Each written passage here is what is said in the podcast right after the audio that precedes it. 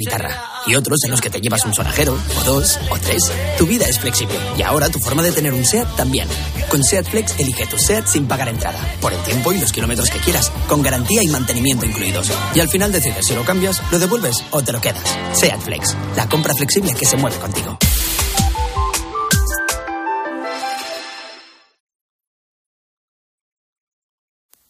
Son las 10, las 9 en Canarias. ¿Qué tal? Soy Ángel Expósito. Seguimos con la linterna encendida de este jueves.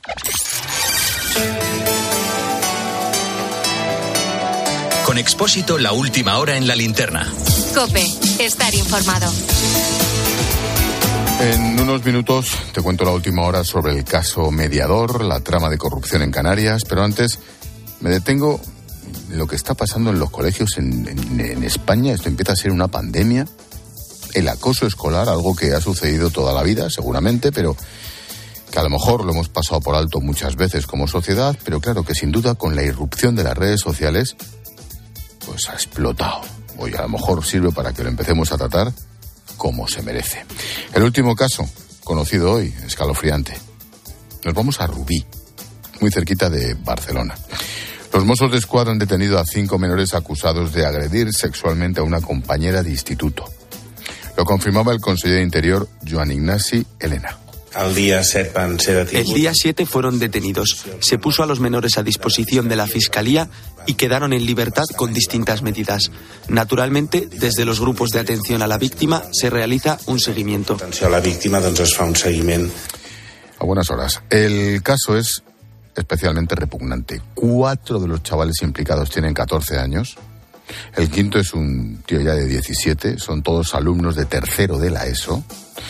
Y lógicamente han sido expulsados del centro. Durante un cambio de asignatura, los agresores al parecer rodearon a la niña, la tiraron al suelo y le acercaron sus genitales a la cara simulando una felación. Cuando la chica intentó escapar, uno de ellos la golpeó. Un profesor estaba presente en el momento, pero al parecer no se percató de lo que estaba sucediendo. No sé qué pasó con el resto de alumnos. No era la primera vez que este grupo acosaba a alguien en clase. Sin duda es especialmente vomitivo, pero lamentablemente estamos ante un caso más de acoso escolar. Llevan unos cuantos solo en los últimos días. Te voy a leer varios titulares. Condenan a un colegio madrileño por no proteger a una alumna que recibió insultos racistas. Investigan el intento de suicidio de un menor autista en la localidad tarraconense de La Rápita. Fallece una niña tras lanzarse junto a su hermana gemela de un balcón en Sallent, Barcelona. Los investigadores trabajan con la hipótesis de que se habría suicidado por sufrir acoso escolar, por cuestión de sexo, por cuestión del idioma. Insisto, el problema lo hemos tenido siempre. Todos hemos ido al cole, todos hemos visto algún tipo de lo que ahora se llama bullying, entonces era otra, de otra manera. En algún momento se ha llegado, no sé si a aceptar, pero sí a mirar hacia otro lado como si fuera normal. Pero con el paso de los años, digamos que afortunadamente hemos empezado a perseguir estas actitudes a raíz, a raíz de conocerlo a través de los medios, pero claro, la explosión, el descontrol con las redes sociales lo hace especialmente peligroso. Los niños no tienen que sufrir acoso ni por ser gordos, ni flacas, ni altos, ni bajas, ni tartamudos, ni por el sexo, ni por el color. Mira, le quiero poner cara al drama del acoso. Ismael tiene 21 años. Él y su hermana estudiaban en un pequeño pueblo de Granada. Con tan solo 13 años, su hermana empezó a ser acosada. Eso le provocó anorexia nerviosa. Ambos tuvieron que cambiar de cole. me, bueno, me empezaron a hacer bullying, se reían muchísimo de mí, me tiraban cosas, me ponían motes, todo, todo empeoró cuando pasé a instituto, cuando llegué a primero de la ESO, y ya pues la crueldad de, de los agresores que tuve en el instituto pues fue, fue mayor, y ya pues eh, me tiraban piedras, eh, los insultos pues, pues iban muy, muy a mayor, ya se veía pues una connotación mucho más agresiva a la hora de, de hacer daño. Fue a más y la cosa no acabó ahí. Esos insultos eh, te comen la autoestima hasta tal punto en el que sientes que no vales nada, ni siquiera para tus seres queridos, a los que sientes que tampoco le- les importas. Entonces eh, llegó un punto en el que dije que, ya no aguantaba más y, pensé en eso, pensé en, quitarme la vida y de hecho pues escribí, escribí una, bueno, empecé a escribir una carta que, que, que no llega a terminar eh, por miedo. Ismael encontró en la música su forma para sobrevivir y para superar esos momentos terribles. Salió poco a poco, pero no todos, no todos lo consiguen con la misma suerte. La ayuda profesional es necesaria. Por eso, escucha a los que saben. En la linterna estuvimos con Silvia Álava, psicóloga infantil. La gran pregunta es, ¿estamos ante más casos de acoso o es simplemente una sensación de los medios? Pues parece ser que sí. Eh, tradicionalmente pensábamos que era en torno a un 10-20% de los alumnos de primaria y cuando hablábamos de secundaria en torno a un 5-10%. Eh, pero fíjate, yo me he recogido los datos del último informe de UNICEF y un 33,6% sí que está diciendo que está viendo casos de acoso o bien directamente en su aula o que los ha vivido o los ha visto en un pasado en su, en su instituto. Es un dato muy, muy alarmante. Los expertos dicen que cualquier persona en un determinado momento puede tener una conducta agresiva hacia otro. Hay que tener mucho cuidado, no definir perfiles. En cualquier caso, son chicos que no son asertivos y que usan estrategias violentas para solucionar conflictos. La mayoría con baja capacidad de autocontrol. Claro, las víctimas, pues pasa igual que con los agresores. En realidad cualquiera puede ser víctima. La pregunta es, ¿cómo podemos saber si tu hijo está sufriendo acoso? Empezamos a ver que las notas bajan, que no le apetece ir al instituto o al colegio, sobre todo cuando son actividades que no son eh, que no son lectivas, así decirlo, en el aula, ¿no? Pues, por ejemplo, hay que ir a hacer una excursión. La excursión justo, que es cuando no hay profesores vigilando, es cuando más nerviosos se ponen y más te están diciendo que no quieren ir. La psicóloga Silva, Silvia Álava apunta a los cambios de hábitos. Empezamos a ver también una serie de cambios. Pues, por ejemplo, eh, a nivel de apetito puede ocurrir que les veamos muy inapetentes y que dejen de comer o todo lo contrario, ¿no? que tengan ahí un poco ese hambre emocional y vemos que empiezan a comer de forma obsesiva. Les vemos con un bajo estado de ánimo. También podemos ver dificultades para conciliar el sueño, que les cuesta mucho, eh, mucho dormir. Es un tema muy delicado, muy importante, que ahora afortunadamente nos tomamos algo más en serio, pero eh, igual hasta es tarde. La solución no recae en una sola pata. No solo podemos trabajar en la prevención con los colegios, no podemos hablar solo de los agresores. Es una cuestión de todos. Víctimas, padres, maestros, instituciones. Combatir estas actitudes hay que hablarlo con todas las partes implicadas. Ya lo decía Marina, en lo de la educación hay que, hay que tener en cuenta a la tribu entera. Tiempo de tertulia, hoy con Maite Alcaraz y con Antonio Raez.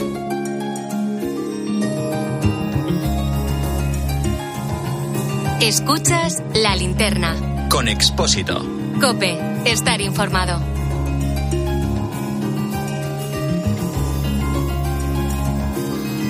Maite Alcaraz, ¿qué tal? ¿Qué buenas tal? noches. Muy buenas noches. Antonio Raez, buenas noches. Hola, buenas noches. Oye, mm, ahora volvemos al politiqueo patrio y demás, pero es un pasote lo del acoso. Todos hemos ido al cole, todos hemos visto o hemos tenido cerca o yo que sé, alguna trastada, pero lo que está pasando empieza a ser mm, una pandemia. ¿eh? Sí, porque bien decías tú que esto ha pasado siempre, pero yo no tengo la sensación de que antes pasara tanto y con tanta brutalidad. Y sobre todo, una vez que eh, se ha detectado, se denuncia y estamos en ello, la pregunta es. eh, ¿Cómo lo podemos evitar? Porque cada vez conocemos más, más casos, pero yo no termino de tener la sensación Más de que se diagnostican y se pueden, sobre todo, prever, porque a posteriori, que también cuestan muchos casos eh, denunciados y que se atiendan, eh, ya no sirve para nada. Yo aquí creo que hay mm, varias cosas, pero sobre todo es la labor de los colegios en dos, en dos sentidos. Una, que los colegios tengan medios, que los colegios tengan capacidades, profesores, especialistas, psicólogos, eh, se hagan cursos, se mentalice a los chavales y luego que los colegios lo asuman, porque muchas veces lo que se encuentran los padres es que los profesores, por falta de medios, porque es difícil detectarlo, porque es un alumno que no se lo espera, por lo que sea, muchas veces los padres se sienten solos a la hora de, de cuando van y presentan una denuncia. Hay unos protocolos, todo está preparado, pero muchas veces yo sí que he oído a muchos padres que se han sentido abandonados por los colegios. Y creo que hay que mezclar las dos cosas, la atención, pero también que los colegios tengan medios. Sí, en la, además en la, en la escuela pública hay un, un, un cargo que se llama orientador que está ocupado precisamente de eso, ¿no? De evitarlo. Pero me da la sensación, yo he hablado mucho de esto con personas que conocen que, que no están lo suficientemente informados, ¿no? Y que es verdad que ahora no solamente está el acoso escolar, sino el ciberacoso, ¿no? Que es la prolongación y el convertirlo además en una cosa mucho más tremenda, mucho más masiva y que puede hacer muchísimo más daño a los niños, ¿no? Cuando son acosados en el colegio y luego todo eso se lleva a las redes sociales, ¿no? De las redes es lo claro, entonces no hay ni un solo control al respecto. Y Antonio decía muy bien que el foco tiene que estar en los colegios, pero también hay que llevarlo a las, a las casas, a las familias, ¿no? Porque al final una familia también puede por lo menos atisbar que un niño está sufriendo algo en el colegio, ¿no? Y yo creo que eso es fundamental también, que estén los ojos puestos por parte de las familias, que también les doten de algo de autoestima a muchos niños, que a lo mejor la tienen baja, que están sufriendo en las, en las escuelas algún tipo de brote que puede llegar a ser acoso, pero que a lo mejor no llega a ser tan serio. Y yo creo que eso en las familias también se podría intentar detectar. Las familias tienen que estar preparadas, pero ojo, hay casos que las familias se enteran al año al curso siguiente. O sea, hay casos que el chaval no lo cuenta. No, no, no lo cuenta o lo disimula. O lo Pero cuando hay un cambio, cuando es un chaval que va bien de notas, que hasta ahora tiene una vida social en el colegio razonable y tiene algún tipo de problema, es más fácil detectarlo. Pero también es cierto que hay niños que desde el primer curso, desde el primer día en el colegio, arrastran. ¿De su vida es así? Claro entonces no hay un cambio en ese chaval. Con los padres, bueno, los padres lo llevan, lo sufren, pero claro, no entienden que puede estarlo sufriendo tanto. En fin, en cualquier caso, pandemia, este, no, no, no, no nos olvidemos de esto. En fin, y tomemos medidas. Hola, Necane. ¿Qué tal, Ángel? Caso mediador. Vamos con ello porque al menos eh, tres diputados socialistas eh, han reconocido haber cenado con el Tito Berni. Eso sí, eh, niegan cualquier relación con la trama y anuncian acciones legales contra los medios que les están implicando con esos negocios ilegales o lo que estamos conociendo, esas fiestas con drogas, con prostitutas. El PSOE les está prestando asistencia jurídica y mientras tanto en Moncloa pues siguen presumiendo de firmeza en su respuesta ante el escándalo. Lo hacía esta noche mismamente Pedro Sánchez en Dinamarca. Ricardo Rodríguez, buenas noches. Buenas noches. Pedro Sánchez busca ahora mismo fuera la tranquilidad que no logra en el ámbito doméstico, pero en su tránsito ha querido enarbolar la bandera de la ejemplaridad. La acción es clara, es rotunda, es inmediata. Es expulsión del partido y retirada del escaño. Me gustaría que el resto de partidos políticos hicieran lo propio. A esa gélida forma de responder a las crisis tan suyas aferra precisamente el núcleo duro. También Félix Bolaños o María Jesús Montero han buscado desactivar el caso mediador. El Partido Socialista ha hecho y ha dicho lo que tenía que hacer y lo que tenía que decir con este tema. Aquellos que se empeñan en darle vuelo a este caso, lo que intentan es tapar los casos de corrupción del Partido Popular. Con Sánchez cultivando su imagen internacional, todos los golpes se los sigue llevando el Grupo Socialista en el Congreso, donde pesan y mucho los señalamientos del intermediario de la trama Marco Antonio Navarro. Los servicios jurídicos ya prestan ayuda legal a diputados que se dicen públicamente acosados sin razón alguna. La alarma se extiende en círculos del PSOE que acumulan demasiados días de escándalo y son bastantes los que han caído en el abatimiento. La calle cree que somos unos puteros, lamentan diputados incapaces de taparse los oídos. Mm, ¿Cómo era el hashtag que íbamos a poner en marcha? María Jesús Montero, portavoz, de nuevo, ya. Ese va a ser el hashtag que Mira que te gusta. Nuestro hombre, por favor, estamos perdiendo unas tardes de gloria impresionantes. Yo, en fin, ahora comentéis por donde queráis, pero al margen de la asistencia jurídica y bla, bla, bla, y los diputados socialistas, ¿nos dais cuenta que ninguno ha hablado de esas chicas a las que estos cerdos, y voy a decir otra cosa, a unos hijos de, a los que estos explotaban sexualmente yendo a prostituirlas y nadie ha hablado de ellas? Que me parece lo más asqueroso de toda esta panda de cerdos mafiosos. Es que esto demuestra que esto de, luchar contra la prostitución y, este feminismo ideologizado que tenemos solamente utiliza banderas ideológicas y que nada tiene que ver con, el problema de verdad, ¿no? Era el caso de estos, de algunos de estos eh, diputados, ¿no? Que votaban por la mañana contra la prostitución y, con, y a favor, en teoría, del feminismo y luego por la noche, pues pues consumían eh, ese tipo de, servicios, ¿no? Eh, hombre, yo creo que este tema tiene todos los ribetes eh, de un escándalo que todavía tiene que manifestar si eh, debe preocuparnos desde el punto de vista del dinero que se haya podido utilizar mm, público, de si se ha, si ha habido mordidas, si ha habido cohecho. Yo creo que todo eh, todavía está en, en, un proceso que tiene que ir creciendo, ¿no? De entrada, hombre, pues yo creo que por parte del Partido Socialista, por parte del Gobierno, es, fíjate, iba a decir que era propio de este, de este gobierno, yo creo que es propio de todos poner siempre el ventilador, ¿no? Y decir, bueno, es que nos están diciendo este otro partido, fundamentalmente el Partido Popular, que también tiene casos eh, de corrupción. Eh, desde luego, y todos están sustanciando en los, en los tribunales, pero ahora estamos hablando de esto. Y es muy feo, además, a espera de que se conozca todo, que el Congreso de los Diputados se haya convertido de alguna manera en parte de un lobby donde se trafica esto todo hace pensar que es así, con intereses de empresarios que hablan con diputados, que diputados ofrecen determinadas decisiones. Todo está por comprobar. Pero si es así, yo creo que hay un problema de fondo que hay que investigar y es si el Congreso de los Diputados y los representantes de la soberanía nacional por lo menos ese despacho. están haciendo lo que debían, ¿no? Con un, un, papel fundamental que tienen, ¿no? De representar nuestros intereses y de velar porque los fondos públicos se utilicen correctamente. Yo creo que ese es un, un debate de fondo. Y luego también que el Partido Socialista yo creo que en esto es muy fácil. Mm, es mm, ponerse delante de una cámara y decir, esto llega hasta aquí porque el Partido Socialista y el Gobierno lo sabe. No sabemos cómo lo sabe, o sí lo podemos intuir, porque esa es otra. Aquí ha habido algún tipo de información privilegiada por parte del Grupo Socialista que supo antes que los propios imputados que ese sumario mm. llegaba hasta donde llegaba, las fotos que se habían incorporado a ese sumario y quién estaba implicado. Por tanto, esa también es otro, otro, otra reflexión que deberíamos hacer, ¿no? Hay muchos ángulos y en esta tertulia abordaremos muchos de ellos. Antoine, mm, ahora te pregunto por tu propuesta. Antes, el caso en sí. Bueno, es, lo que apuntabas de la prostitución eh, define el caso y las personas. Yo creo que, que, tienen que investigar, vamos a ver hasta dónde se llega y una vez más eh, se vincula eh, políticos, empresarios y prostitución. Lo que tú apuntabas del, del, despacho, que ahora la policía quiere, quiere registrar, lógicamente, y que la fiscalía también que, parece que está de acuerdo, eh, es normal que empresarios vayan al Congreso de los Diputados, porque si hay una ley de, cómo se hacen eh, los zapatos, pues es normal que los empresarios le intenten decir a los políticos que hacen las leyes qué es, cuáles son sus inquietudes, sus problemas. Sí, lo que no es normal y luego, y luego es que tienes, sea una corruptela. Tienes, tienes, la pandemia y no llamas a ningún experto. Sí, pero... y sobre todo tienen que ser convocados convocados eh, por parte de los diputados. Claro, no lo, pero, eso no es una casa de puertas abiertas que, donde puedan ir los ¿Sabes qué pasa? ¿Sabes qué pasa? Esto, por ejemplo, en el Parlamento Europeo está regulado, que son los lobbies. En España hay lobbies que no están reconocidos y hay una reforma del, reglamento del Congreso de los Diputados que lleva desde no sé qué año pendiente y que no la quieren hacer para no meterse en ese jardín. Entonces, esto debería de estar regulado. Hemos recibido a tal señor procedente de tal empresa que viene a hablarnos de las empresas conserveras y con estos intereses. Y ya está, debería estar.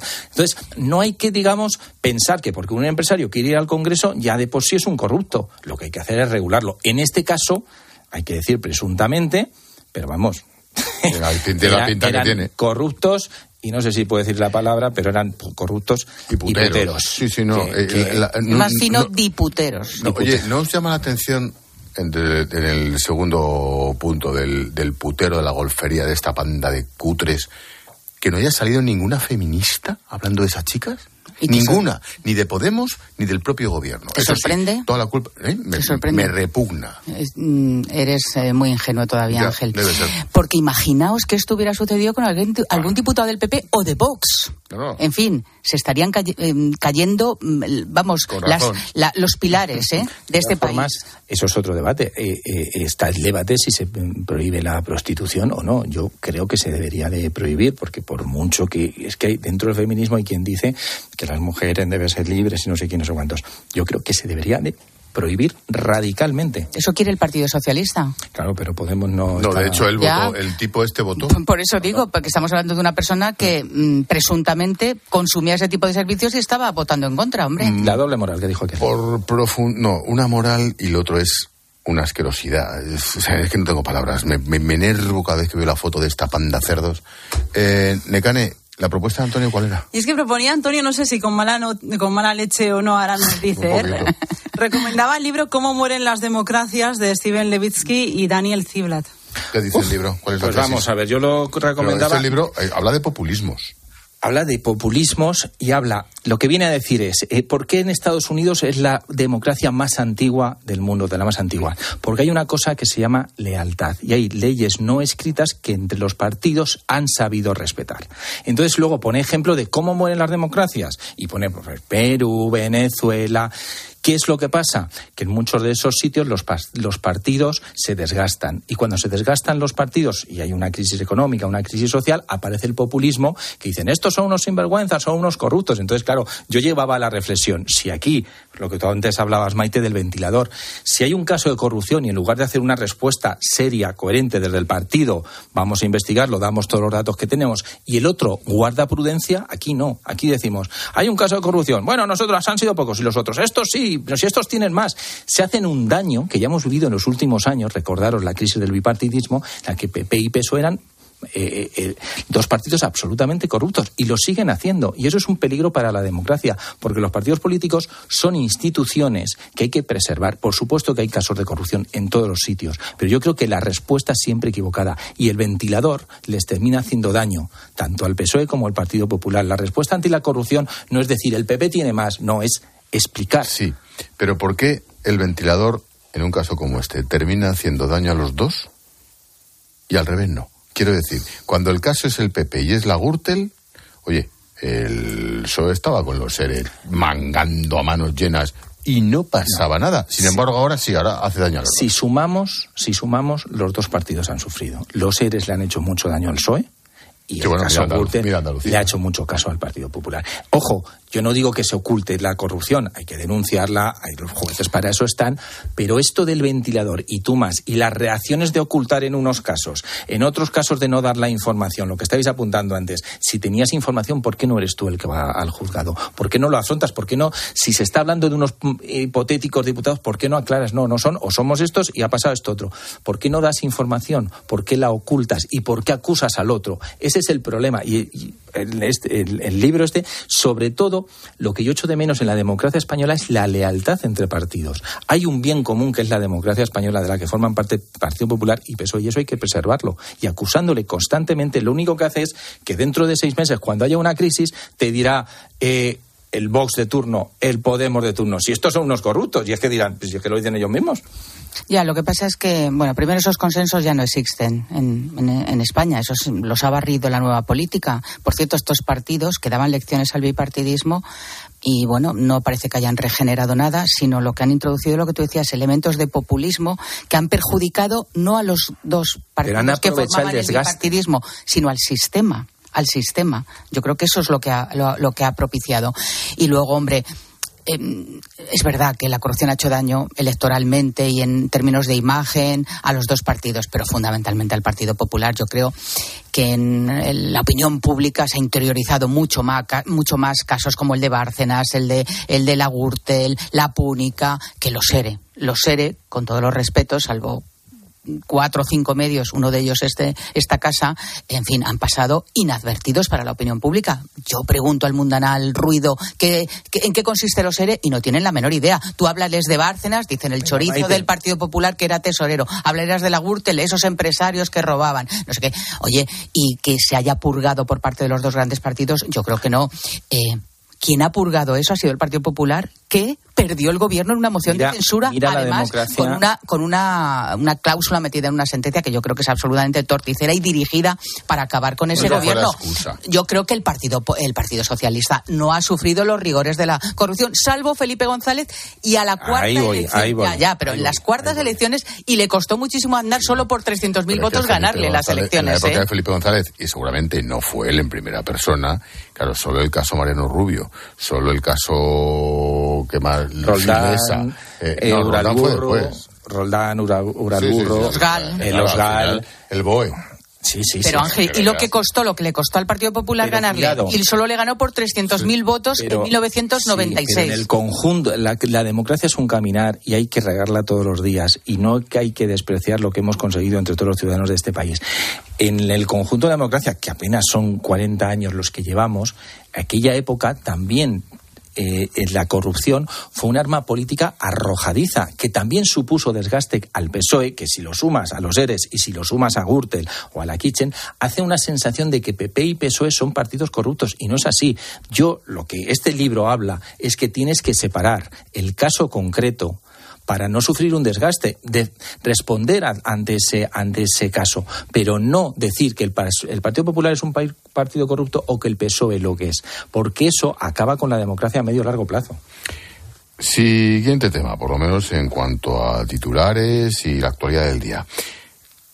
Ferrovial traslada su sede social a los Países Bajos y el gobierno sale en tromba. Salió ayer y hoy más. Sí, han sido las críticas y de hecho esta tarde también en Copenhague a Pedro Sánchez le preguntaban por la decisión de la constructora de trasladar la sede a los Países Bajos y ha respondido así. Desde el Gobierno de España lo que vamos a hacer es seguir la situación, ver exactamente que el anuncio que se ha hecho por parte de esta compañía pues eh, corresponde con la legalidad y en segundo lugar, yo creo que los empresarios juegan un papel muy importante en nuestra sociedad. Creo que los empresarios también tienen una enorme responsabilidad social en la sociedad en la que nacen y desarrollan toda su acción. Y creo que además en España hay ejemplos extraordinariamente positivos de grandes empresarios comprometidos con su país. Desde luego, tras este anuncio, creo que no es el caso del señor Del Pino. Bueno, ¿y qué dice la otra parte? Pues la constructora ha explicado en sus redes sociales las razones de la decisión que toma. Su consejero delegado, Ignacio Madridejos, asegura que van a mantener el empleo, también la actividad y las inversiones en España y que van a seguir contribuyendo fiscalmente. Pero nuestro presente y nuestro futuro sigue también en España y en Europa. Vamos a ir cotizando en Madrid, al igual que aspiramos a hacerlo en Ámsterdam, y vamos a presentar la solicitud para poder hacerlo en Estados Unidos. Nadie dude de nuestra continuidad en España el plan es mantener el empleo, la actividad, las inversiones y seguiremos contribuyendo fiscalmente, como siempre hemos hecho. ¿Cómo lo veis? Maite, empiezas tú. Yo creo que es una mala noticia que Ferrovial se vaya de España. Lo que pasa es que mm, yo creo que no tiene solo causas eh, económicas o, causas desde el punto de vista empresarial. Yo creo que aquí se ha creado un clima, y por eso me sorprende mucho que hoy eh, todo el Gobierno y ayer hayan salido en tromba contra Ferrovial porque creo que han agudizado la crisis y precisamente han puesto sobre la mesa la verdadera causa de todo esto. Yo creo que eh, un gobierno, por la responsabilidad que tiene, antes Antonio decía, que de alguna manera hay que proteger el sistema, proteger la democracia. Yo creo que un gobierno tiene que proteger también sus activos y, uno de los activos más importantes que crean riqueza es el empresariado. Y creo que ha entrado en una, en una dinámica absolutamente populista que empezó Podemos, pero que ha secundado eh, el gobierno, la parte socialista del gobierno y el propio presidente del gobierno que hace unos meses señalaba a Ana Patricia Botín, a, Galán, eh, que han señalado otros ministros a, Juan Roch, a Amancio Ortega, mm, precisamente a personas que yo creo que han eh, ofrecido eh, su trabajo, su inversión para que España sea, yo lo que creo que es que es un proyecto de, de éxito. España es un proyecto de éxito gracias en gran parte a los ciudadanos y a sus empresas. Y creo que es una pendiente que ha cogido el Gobierno de la que ahora no se puede eh, eh, echar las manos a la cabeza, porque esto es consecuencia precisamente de esa, de esa política. Y, y a mí, permitidme que diga que a mí lo que me sorprende es que ministros tan serios como Escribá, y la pretendida, en fin, ejemplo de moderación, Nadia Calviño, hoy parecían Yone Belarra, los dos, Yone Belarra, eh, disparando contra los empresarios y disparando contra Ferrovial, eh, que ha tomado una decisión que también atiende a los intereses, mm, en, fin, de sus, de sus accionistas, de lo que es la empresa. A mí, desde luego, me parece que por esa pendiente va muy mal este gobierno, porque lo que hay que dar es seguridad jurídica. El dinero si tiene algo es que es muy miedoso y si tú no le das un marco de seguridad jurídica y de estabilidad, pasa lo que pasa. Dicho lo cual, se ha ido a Holanda, que tampoco parece que sean eh, ni Belice ni, ni, ningún tipo de paraíso fiscal. Es un país europeo como el nuestro. Em, ¿Ha hecho algo ilegal ferrovial?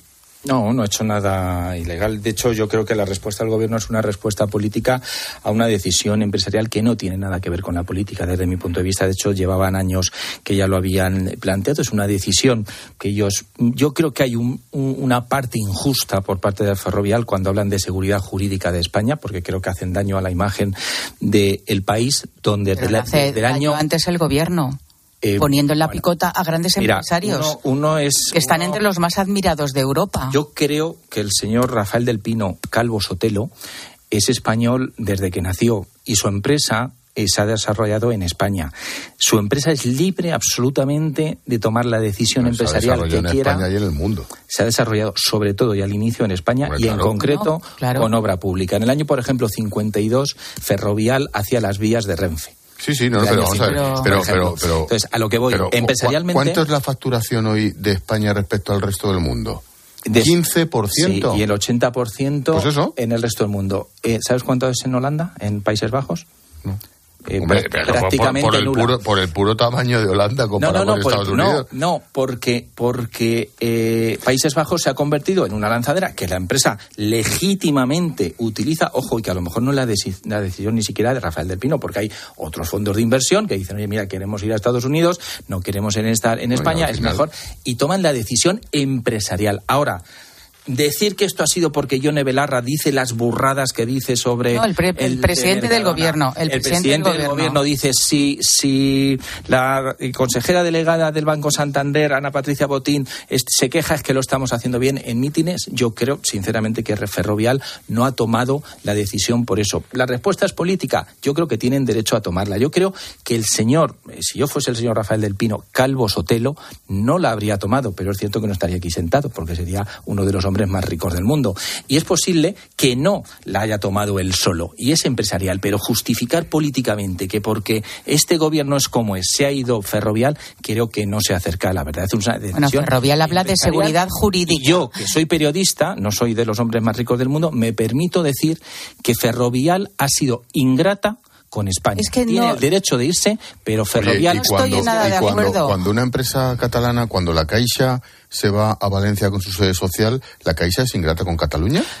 No, vamos a ver. Cuando Entonces- la Caixa se va a Valencia, toma una decisión porque la política le está generando una duda y una incertidumbre. Y, y ahora, y, pasa lo y-. Ferrovial no. Es que Ferrovial, Ferrovial- no. Ferrovial no tiene derecho a pensar que le están creando incertidumbres Sí, ¿no? y dudas. Pero que lo diga. Es que no ha dicho eso. Bueno, ha dicho perdona, que hay ha dicho- inseguridad. pues ya está, busca ¿qué un más marco quiere? jurídico ¿Qué más quiere? que- más estable. Claro, pero que diga en qué consiste eso. Porque en España. Hombre, perdona, mira, la, en Caixa, España- la Caixa Pues tampoco ha dicho en lo del España, proceso, el ¿eh? último año, en España, el último año, eh, ha aumentado, no tengo la cifra exacta, pero considerablemente la inversión extranjera. Bueno, Te quiero decir. de aquella eh, manera. No, no, de aquella manera, ¿no? Pero, eh, ¿Hablamos de Nissan, o sea, CaixaBank? Hablamos de, de Volkswagen, hablamos de Microsoft, Sí, que ya estaban. de un montón, no, que estaban y que han ampliado y han invertido en España. Y están los PERTES. Es decir, a España, a nivel de inversión, este año ha sido uno de los años más exitosos. Eh, eh, lo dice, por ejemplo, Isabel Díaz Ayuso. Entonces, yo respeto la decisión empresarial de Ferrovial. Que, que, que digan que es porque mi país tiene inseguridad eh, jurídica o porque se financian mejor en Países Bajos, pues me duele, me duele y como periodista lo digo, tienen derecho a ese, pero creo que además Ferrovial es una empresa que ha crecido eh, eh, pegado a la obra Ya, pública. ya, pero- cuando pero cuando respecto- hace unos años. Grifols se fue a Irlanda, ¿oísteis Pues- algo? Pues eh, no, no estaba yo aquella noche aquí, Ah, No, pero lo hubiese, no, lo hubiese dicho no, igual. no. Mira, No, pero sí, si sí, hay pero una hay una diferencia, hay una diferencia. Grifols se fue a Irlanda por los impuestos, lisa y llanamente. Nadie dijo nada, pero como en los últimos meses o años lo que toca es el empresario, los cenáculos y la conspiración, pues entonces ahora todos a una. Y en, y en todo caso, una cosa, Antonio.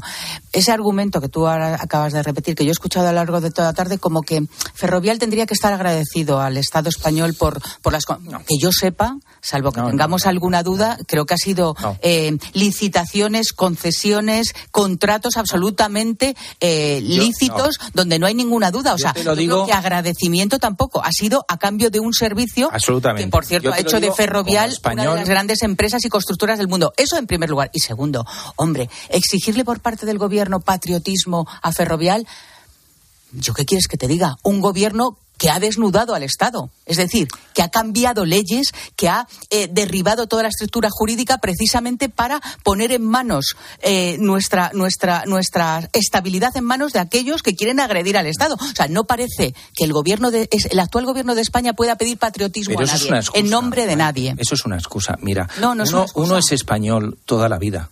No porque gobierne, que es, volvemos al libro de antes, eh, España eh, va a continuar, tiene un gobierno ahora que durará cuatro, ocho o el tiempo que sea, pero el señor Rafael del Pino Calvo Sotelo es español toda ¿Por qué su vida. lo de Calvo Sotelo Porque es sobrino del presidente del ¿Y? gobierno. Pues hombre, yo, yo creo, vamos a ver, eh, Ángel, no podemos obviar, no podemos obviar que Ferrovial es una Oye, empresa. nos ponemos a buscar antecedentes familiares incluso del presidente del gobierno y de su mujer y de los padres y de los suegros. no, no, Tío, eh, es eh, que eh, coño, es que no sé. pero en La absoluto. mala leche la ponemos solo para un lado. No, no, ¿Cómo no, que no, no? Ahora estamos. pero- ¿Buscamos pero negocios y antecedentes de otros Pero familiares? ojo, ojo, que yo no estoy hablando mal del señor No, Rafael pero- del Pino. Lo que estoy diciendo es que me duele, me porque creo que es una empresa muy vinculada a España y eso es un favor que tiene Ferrovial. Insisto, tienen toda la legitimidad del mundo para irse, pero y lo que quiero es separar la decisión empresarial, que insisto, me parece legítima, de la política, porque eh, dentro de, a lo mejor en, en diciembre ya no hay un gobierno del PSOE Pero- y cambia Ferrovi- todo. pero- Entonces Ferrovial va a pero volver. Ferrovial, no. ¿qué es? Ferro- ¿Una empresa o un partido? Ferrovial se ha ido, por O eso una- estoy diciendo. o una si- ONG, a lo si que mejor. estoy diciendo Claro, es que Ferrovial se ha ido porque le interesa empresarialmente irse, no por la política. Pues ya está. Pues ya está, pues eso es lo que estoy diciendo, pero no por la decisión de que Ione Belarra eh, le, le- le esté, o el propio presidente del gobierno esté constantemente Pero tú crees atacando. que el caldo de cultivo eh, que han fomentado los miembros del gobierno encabezados por su presidente favorece. es el mejor No. para la seguridad jurídica No es el de España mejor. y por cierto para la imagen de España que ahora les preocupa mucho porque se va ferrovial pero la marca España también sufre cuando miembros del Consejo de Ministros dicen públicamente que poco menos que tenemos a un empresariado bueno poco menos no despiadados capitalistas Totalmente eso también sufre Totalmente de acuerdo. Lo que digo es que la decisión ferrovial no tiene que ver con eso, tiene que ver con sus intereses legítimos empresariales. Oye, una cosa, eh, me lo apunta Julio César Herrero, ¿eh? Y tiene toda la razón. José Andrés, el cocinero, ¿qué? ¿Es antipatriota? José Andrés, eh, porque trabaja, sobre No, todo, no, no, no. Y, trabaja y vive y, tiene trabaja, su domicilio fiscal vive. en Estados Hombre, Unidos. y su, y su, y su superemporio y hasta la ONG. ¿Es antipatriota? Pero volvemos a lo mismo. o, yo- tiene, si- o tiene que hacer si en dicho- Mieres el restaurante? No, no, que vuelvo a decir que yo defiendo que cada empresa, y más en el mercado global que estamos, puede tomar las decisiones a un país europeo. oportunas. Lo que digo es que no tiene nada que ver con la política, ni siquiera con el patriotismo. Ferrovial le interesa tener su sede en Países Vascos, en Países Bajos, y ha tomado esa decisión. Y ya está. No, no, no porque en estos momentos gobierne un partido. yo creo que ha contribuido ha contribuido Dentro de unos meses gobernará otro partido. Eh, mira, mira, qué cara aburrida tiene Paloma San No, no, no, aburrida, ¿no? Que va, que va. Mensajito de mutua. Venga, vamos a ayudar a que la gente tome una decisión acertada, ya verás. Porque, por ejemplo, a lo mejor te has quedado últimamente tirado con el coche y han tardado en venir a buscarte. Bueno, pues diles dos cositas a tu compañía de seguros. La primera, me he quedado tirado y has tardado en venir a por mí. La segunda, que me voy a la mutua. Vete a la mutua, porque además de un gran servicio de asistencia en carretera, te bajan el precio de tu seguro, sea cual sea. Llama al 91 555 5555 91 555 5555 por este y muchas cosas más. Vete a la mutua. Consulta las condiciones en mutua.es. Sigue a Ángel Expósito en Twitter en arroba expósito cope y en arroba la linterna cope, en facebook.com barra la linterna y en Instagram en expósito guion bajo cope. El 25 de mayo de 2006 se celebró por primera vez en la historia el Día Mundial del Orgullo Friki. Vamos a ver, si hasta el Orgullo Friki tiene su día, tú también te mereces el tuyo, ¿no? Con mi día de la 11 elige tu fecha especial y juega con ella. Todos los días por un euro gana hasta 3.000 euros. Mi día, el sorteo más tuyo. Y recuerda, uno de cada cinco toca. A todos los que jugáis a la 11, bien jugado. Juega responsablemente y solo si eres mayor de edad. Houston, veo unas lechugas flotando en el espacio. ¿Y un cocinero? Y espera, un mecánico. Unos paneles solares increíbles. Haz que tu empresa gire alrededor del sol y crezca de forma más sostenible e independiente. Sistema solar EDP con paneles solares, baterías y monitorización, sin inversión inicial. Ahorra hasta un 30% en la factura eléctrica. Descubre esta oferta en edpenergia.es barra empresas. El ahorro final en la factura de la luz dependerá del consumo, del tipo de instalación y de la potencia contratada. Consulte condiciones en edpenergia.es barra empresas. Escuchas Cope. Y recuerda, la mejor experiencia y el mejor sonido solo los encuentras en cope.es y en la aplicación móvil. Descárgatela. Tu alimentación saludable con HSN.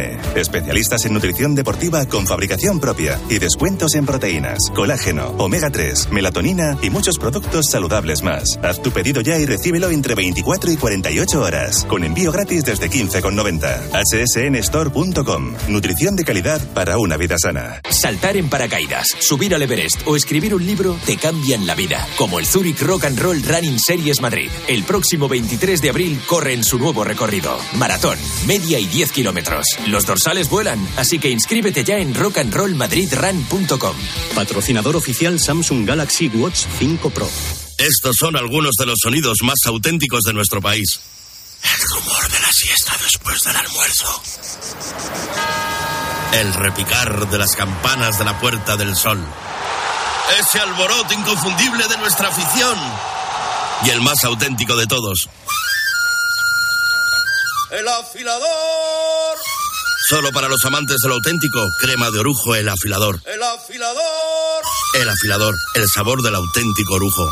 Todas las mañanas, sí, sí, de verdad. Me levanto y es lo primero que pongo. Carlos Herrera, me encanta, vamos. Es un creador de opinión. Ah, me parece un informador extraordinario. Redes sociales, no sabes qué es verdad, qué es mentira y siempre tener buenos servicios de información es importante. Paco González, Manolo Lama y Pepe Domingo Castaño. El mejor programa de fútbol. Menudo máquina, Manolo. Cope es más que una radio. ¡Ah, sí, la Cope, También en cope.es y en tu móvil.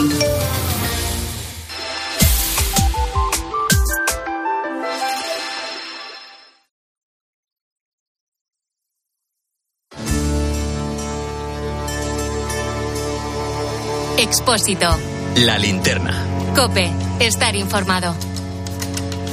Tiempo de tertulia con Maite Alcaraz, con Antonio Arraez. En cuatro minutos, siguiente tema, que llega Julio. El Consejo General del Poder Judicial, que ha actualizado las cifras de beneficiados por la ley del solo sí es sí, a punto de cumplirse cinco meses de su entrada en vigor, se han reducido al menos 721 condenas, 74 delincuentes están ya en la calle y decimos al menos porque hay algunas comunidades que no han actualizado las cifras. Eso sí, el CGPJ eh, se ha comprometido a ir actualizando estos datos de forma periódica. ¿Qué? Hagan juego. Tenéis un minuto y medio cada No, uno. muy rápido. ¿Sabes lo que me preocupa a mí? Que nos acostumbremos a estas cifras, que ya por cierto son oficiales, como bien decía Sí, Necane. pero no, no- no son todas, ¿eh? y faltan todavía que nos acostumbremos y este goteo incesante pues al final ya no cale lo suficiente porque yo creo que hay que volver a repetir que es gravísimo que estas, este, este número de, de violadores y de agresores sexuales responden a agresiones sexuales sobre víctimas que están, están viendo cómo se las revictimiza, cómo vuelven a esas personas que les hicieron ese daño vuelven a la calle o por lo menos se benefician de esos de esos eh, de esos deli- de esa reforma legal. Eh, y no he visto ni he escuchado y me parece que ninguno de vosotros todavía ningún reconocimiento por parte del gobierno la parte de Podemos que es la que mm, impulsó esta ley de reconocimiento de lo que se ha hecho. Y por tanto eh, nos vamos a que al final el Partido Socialista va a tener que reformarla con el apoyo del Partido Popular. Y las señoras que sentadas hicieron este bodrio legal, esta filfa que ha causado tantos es daños, que ahí- se van de rositas. Yo es que ahí creo que hay un error. Las señoras estas hicieron este bodrio y lo aprobó el Consejo de Ministros colegiadamente y el Parlamento Nacional por mayoría absoluta. Pero mira, Por luego, tanto, pero Ángel, el presidente del gobierno, muchos, ¿eh? pero el presidente del gobierno al final ha reconocido, al principio no, ¿Han dijo que tenía que ser el Tribunal Supremo. que haga un decreto ley que rompa el gobierno. Sí. ¿Ha hecho algo? Bueno, es que eso todo, claro, eso Ah. ya es pedirles. pues a eso me que- refiero. Claro, eso no lo va a hacer, pero por lo menos la parte socialista en algún momento ha dicho esto no se puede aguantar, pero que esta señora siga sin reconocerlo, al margen de, como tú dices, es un órgano colegiado y la decisión la tomó todo el Consejo de Ministros. Bueno, es que es una eh, es un error político de una dimensión eh, desconocida que refleja, en primer lugar, lo más grave, el goteo de, de de eh, todo lo que está pasando, de penas, de gente que sale de la cárcel, que es un drama para la gente que lo ha sufrido, y luego la lectura política que Irene Montero está vacunada contra cualquier crisis de gobierno, es decir, es que deja, Intocable. refleja, intocable, o sea, refleja claramente que el acuerdo fue los ministros de Podemos los ponemos nosotros y tú no los puedes tocar, con lo cual es un presidente del gobierno que no puede, porque en cualquier gobierno, yo diría de cualquier democracia normal, Irene Montero en estos momentos habría asumido su responsabilidad y se habría acabado la crisis corregirían la, la ley. El martes entra en el Congreso de los Diputados, como apuntabais, no tienen el apoyo de Podemos, lo harán posiblemente con el Partido Popular, no solucionarán las revisiones porque van a continuar, pero por lo menos reconocerán el error. Está por ahí Julio César Herrero. Buenas noches. Hola, Julius. Hola, Ángel. Qué entretenida la discusión de antes. Hola, Antonio. Hola, ¿cómo estás? Espectacular. Hola, May. Buenas noches, Julio. Muy buenas. Bueno, el portavoz socialista en el Congreso, el orador Pachi López, dijo ayer esto sobre los periodistas en Antena 3, sobre el caso este de... ¿Le has llamado orador? Sí, sí. Ah. Eh, sobre Tito. Y eso. Dale, Archiduque, ponme el corte si lo tienes y si lo Queremos para allá. saber la verdad, la justicia está actuando y según vayamos sabiendo, actuaremos. A veces poniendo querellas y a veces expulsando si es que hay alguien más Ahí estamos. Y después, el Grupo Parlamentario Socialista ha enviado un escrito a sus diputados pidiéndoles que identifiquen a los periodistas que le señalen de forma intencionada e injusta, injusta al criterio del Partido Socialista. ¿Os parece que esto es una medida necesaria de protección de, los derechos de los diputados o esto es un intento de amedrentar al personal? Pero vamos a ver, esto no lo tiene que decir Pachi López. Eh, Los ciudadanos españoles, y también entre los ciudadanos están los, los diputados, tienen el artículo 205 del Código Penal, eh, donde eh, les protege, nos protege a todos contra las difamaciones, las injurias, las calumnias, el derecho, no- nos protege nuestro derecho al honor, a la intimidad y demás. Y por tanto, yo creo que en su derecho están los diputados socialistas, cuyos nombres están salpicando las redes sociales. De nuevo, mm, vuelvo a, poner sobre la mesa la irresponsabilidad de muchas personas que usan las redes sociales para señalar sin ningún tipo de, prueba o de algo más que no sea una sospecha o echar cábalas sobre quién pudo estar allí ese día de las votaciones. Eh, pero yo creo que eso no es mm, la labor del portavoz del Partido Social del, en el Parlamento del Partido Socialista. Yo creo que Pachi López lo que debería es que estoy convencida que lo sabe, es poner sobre la mesa los nombres que sí sabe que participaron y hasta dónde participaron, porque esa es otra. No es lo mismo ir a una cena que participar en lo que venía después de la cena y, desde luego, corromperse con el dinero de los empresarios. El catering completo. Yo creo que esa es la, yo creo que esa es la clave. Lo que tiene que hacer eh, Pachi López es informar. Y dicho esto, creo que sin necesidad de decirlo en una entrevista o en una rueda de prensa, que en la que por cierto Pachi López, no sé si lo pondrás, pero otro día también tuvo algún momento eh, totalmente eh, eh, inadecuado. Hombre, Yo cuando creo- le dice al colega de... Eh, a ver, tú- ¿Para qué necesitas saber no, eso? no, ¿Para qué lo- sí, sí. ¿Para qué- ¿Para qué- le dijo así como a ti, ¿qué más te que, que lo, va- lo- lo vas a contar o que tú para que lo quieres saber. en fin, yo creo que es totalmente inapropiado. Dicho esto, yo voy a ser sincero y a mí hay una parte del mundo redes, páginas web eh, y mm, pseudoperiodismo, porque yo no lo considero periodismo, que me preocupa. Creo que eso no es periodismo y yo creo que cualquier persona, como apuntaba Maite, tiene que presentar una querella cuando se insinúen cosas tendenciosamente y no les y a un period- cuando a un periodista no le importa la verdad, sino lo que le importa es ir contra alguien por el mero hecho de, de que tiene sus propios intereses, eso no es periodismo y yo creo que a eso hay que presentarle una querella. Eh, ¿Os parece que es esta la mejor forma de hacer frente a una situación de crisis? Por parte del Partido Socialista, yo creo que no. Yo insisto que Pachi López no está para amparar los derechos de los, de los diputados socialistas. Eso ya saben a qué pueden acogerse, ya saben los instrumentos legales que tienen para eh, pues denunciar, eh, demandar o incluso querellarse contra los pseudoperiodistas que, como muy bien decía Antonio, yo estoy completamente de acuerdo que están eh, salpicando esos nombres. Yo creo que el Partido Socialista lo que tiene que hacer es decir, estos son los nombres que participaron, esta es la responsabilidad que tenían cada uno de ellos en esa en esas eh, comanditas o en esas cenas que terminaban eh, como no debían terminar y, y ya está. Más allá de todo eso eh, es pues echar una cortina de humo para que hablemos de otras cosas y sobre todo lo que yo también echo de menos es un poco de respeto por parte del señor López a la labor de los periodistas, Vamos que los periodistas estamos para preguntar. Vamos a ver, hasta hace poco el Tito Berni era el diputado Fuentes, con lo cual es normal que te vayas a cenar con un eh, miembro de tu grupo parlamentario. No pasa nada. Lo que pasa es que si tú, Julio, me preguntas a mí si me he ido de putas, pues no tengo ningún problema en responderte. Absolutamente ninguno. Con toda claridad. Con lo cual, lo que deberían de hacer es informar y contra el- la mentira, contra la manipulación, la verdad. Pues mire, yo, si yo fuese uno de los diputados socialistas que me fui a cenar con el Dito Berni, saldría y diría, miren, me he ido dos veces a tal sitio y a tal sitio. Hicimos esto y yo pensaba, pagué él, pago yo, no sé qué, y este sitio, y bueno, pues era un compañero de mi trabajo. Yo evidentemente no me fui luego de prostitutas y no tengo nada que ocultar. Y se acaba la historia. Con esto lo que están haciendo es, no, vamos a investigar. Bueno, pues investigas, es muy fácil investigar si tampoco son tantos. Si ahora los grupos parlamentarios son muy pequeños. Localizar rápidamente y dar la información. Cuando un periodista informa de que un diputado fue a cenar con un presunto corrupto, ¿está señalando de forma intencionada e injusta? Mm, No, es que, es No. que más, más- más allá de que esté señalando no, es que no tiene ningún, ninguna respuesta legal ni de denuncia. ¿Fuiste a cenar? ¿Sí o no? Lo que pasa es que Y si es que no, pues ya, pues mira, pues no fue a cenar. En algunos- Vale, Y si fue a cenar, pues fue a cenar. en algunos medios, o como le queréis llamar, lo que se está es vinculando Ya, o desinformando distinto. directamente Eso que irte a cenar significa irte de prostitutas. Ya, pero eso es una interpretación. Por eso la vacuna contra eso es la verdad. Sí, la información. Cuanto antes salgan los 10, los 15 y digan yo fui, ya está. Sí, porque además eh, Pachi López eh, dice saber quién está, por eso le dijo al compañero que tú para qué lo quieres, para publicarlo. Lo- él lo sabe perfectamente, pues es tan fácil. No lo tengo yo claro que. Yo creo que sí, yo creo- Pachi López lo sepa. Llevan- mejor hoy no sé, Cerdá sí, hace tres días no. pero Pachi López no Yo lo sé. creo que ahora ya sí saben quién estaban y hasta qué punto estaban implicados.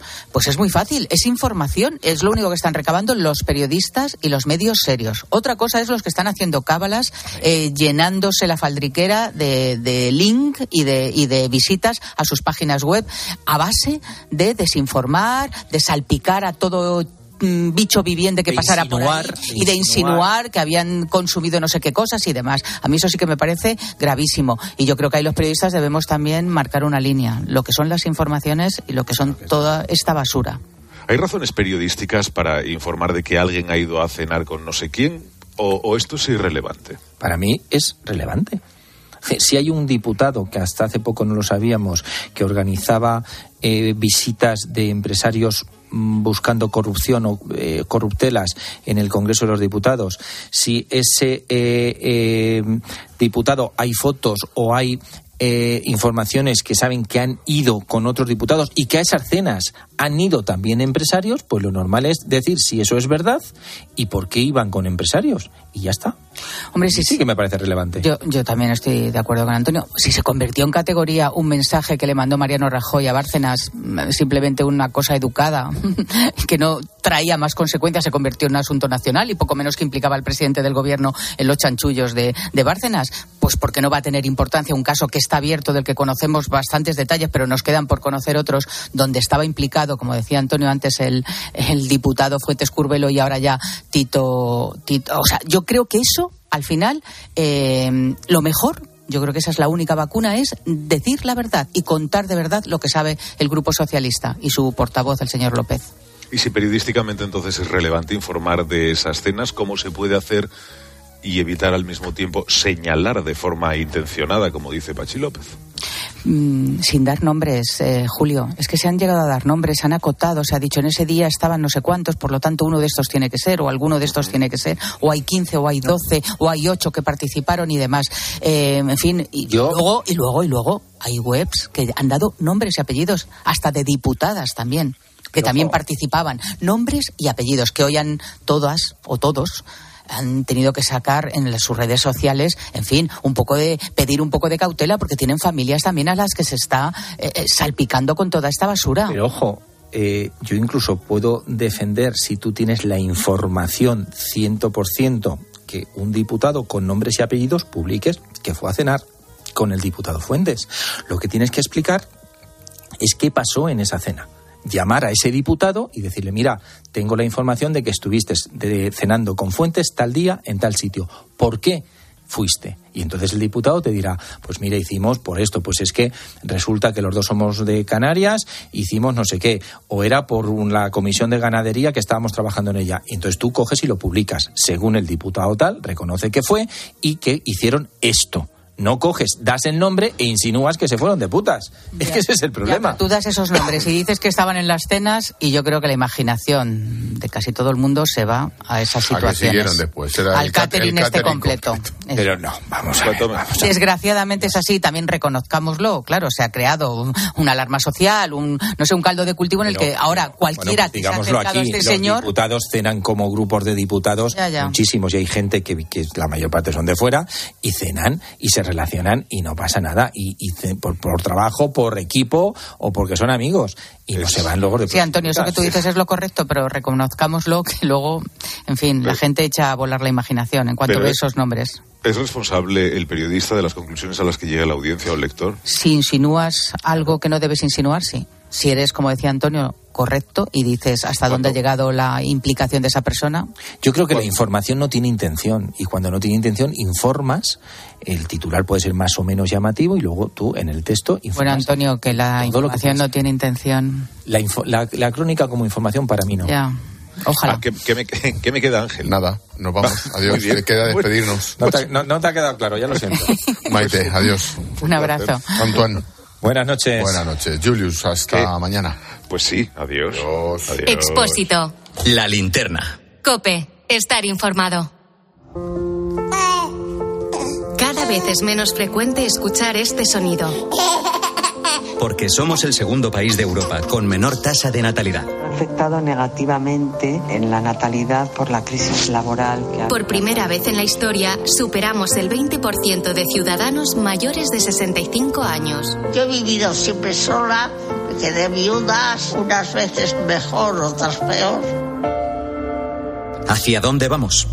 Este martes, Carlos Herrera, Ángel Expósito, Pilar García Muñiz, Pilar Cisneros y Fernando de Aro recorren nuestro país para poner nombre y apellidos a la España envejecida, encontrar las mejores historias y aportar claves y soluciones para el futuro más cercano. La incertidumbre sobre la economía es más determinante para la natalidad que Escúchalo en Cope y descubre contenidos exclusivos en cope.es y en redes sociales. Buenas noches. En el sorteo de Miria de la 11 de hoy, la fecha ganadora ha sido 30 de enero de 1929. Número de la suerte, el 10. Recuerda que mañana, como cada viernes, tienes un bote millonario en el sorteo del Eurojackpot de la 11. Y ya sabes, a todos los que jugáis a la 11, bien jugado. Una guitarra eléctrica bajo una tormenta eléctrica suena así. Y un coche eléctrico asegurado por línea directa, así. En línea directa tienes un todo riesgo para eléctricos e híbridos enchufables por un precio definitivo de 249 euros y tu moto eléctrica por solo 119 euros. Ven directo a lineadirecta.com o llama al 917-700-700. El valor de ser directo. Consulta condiciones. A la hora de alquilar, ¿experimentas el pánico de elegir el inquilino adecuado? ¿O confías en la selección de un inquilino solvente y fiable a los especialistas en protección a propietarios? Cada día somos más los que disfrutamos de la protección de alquiler seguro. Llama ahora al 910-775-775. Alquiler seguro. 910-775-775. Los que vivimos en una casa hemos podido. Y los que vivimos en un edificio también. Con Smart Solar de Iberdrola tú también puedes ahorrar hasta un 70% en tu factura de la luz con la energía solar. Vivas en una casa o en un edificio. Más información en iberdrola.es, en el 924 24 24 o en nuestros puntos de atención. Cambia la energía solar con Iberdrola, empresa colaboradora con el programa Universo Mujer. Escuchas la linterna. Y recuerda, la mejor experiencia y el mejor sonido solo los encuentras en cope.es y en la aplicación móvil. Descárgatela. Tu ahorro con Ocasión Plus. Hasta 6.000 euros de descuento en 7.000 coches. Y ahora con la mejor financiación del mercado, al 6,90%. Somos imbatibles. Ocasión Plus, ahora más cerca que nunca. Más de 60 centros a nivel nacional. Localiza tu centro más cercano en ocasiónplus.com. Abierto sábado y domingo. Cuando Nico abrió su paquete de Amazon fue amor a primera vista. Con su diseño depurado y gran poder de succión, el aspirador derrochaba calidad por los cuatro costados y por un precio menor del que jamás habría soñado. Cinco estrellas de Nico. Empieza a buscar en Amazon hoy mismo.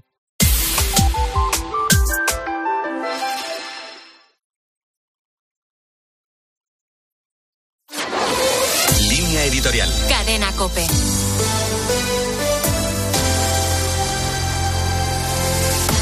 El ministro de Exteriores ruso y el secretario de Estado estadounidense han mantenido una primera reunión desde que comenzó la invasión de Ucrania. Lavrov y Blinken se han visto y han hablado. El encuentro ha sido breve y se ha producido en el contexto de la reunión del G20 que se está celebrando en la India. Las posiciones de las partes son claras.